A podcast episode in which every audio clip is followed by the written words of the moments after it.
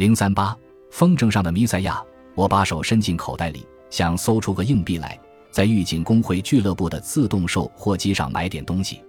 我盯着一块配点花生焦糖能量棒，从口袋里掏出了一张不知从哪儿来的字条。风筝经常这样偷偷地溜进我的生活，让人防不胜防。他们神出鬼没的，可能在任何地方出现：家里、电影院、饭店、离监狱千里之外的地方。不管在哪里，这些微弱的声音总会执着地将我拽回来。我打开字条，上面写着：“亲爱的弥赛亚，我知道很难，但你不要泄气，兄弟。”我笑了，一张投给神学乐观主义的小选票。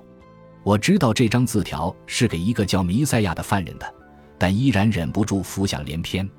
我拿出我的笔记本，将字条上的话记下来，并加上一句幽默的注语：“弥赛亚的困境。”我从来没想过，真正的弥赛亚本人遭遇过怎样的厄运。凡人们痛苦等待着弥赛亚从天降临，哪知他本人也同样煎熬地等待着迟迟未到的降临。可怜的家伙，也许他的命运比我们还惨。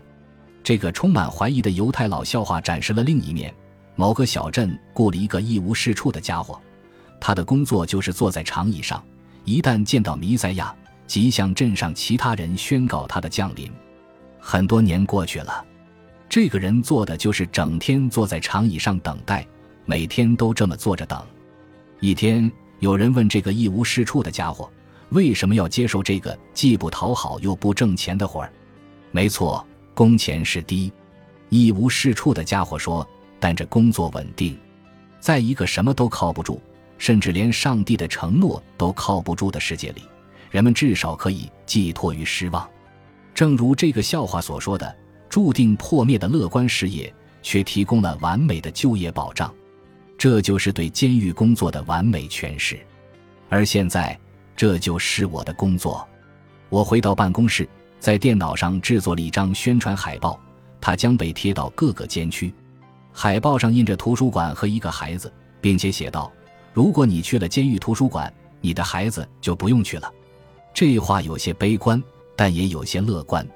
其实，即便是在脱离犹太高中之后，我依然恪守着中世纪的犹太信条。其实，这些信条本身就充满了怀疑和暗讽。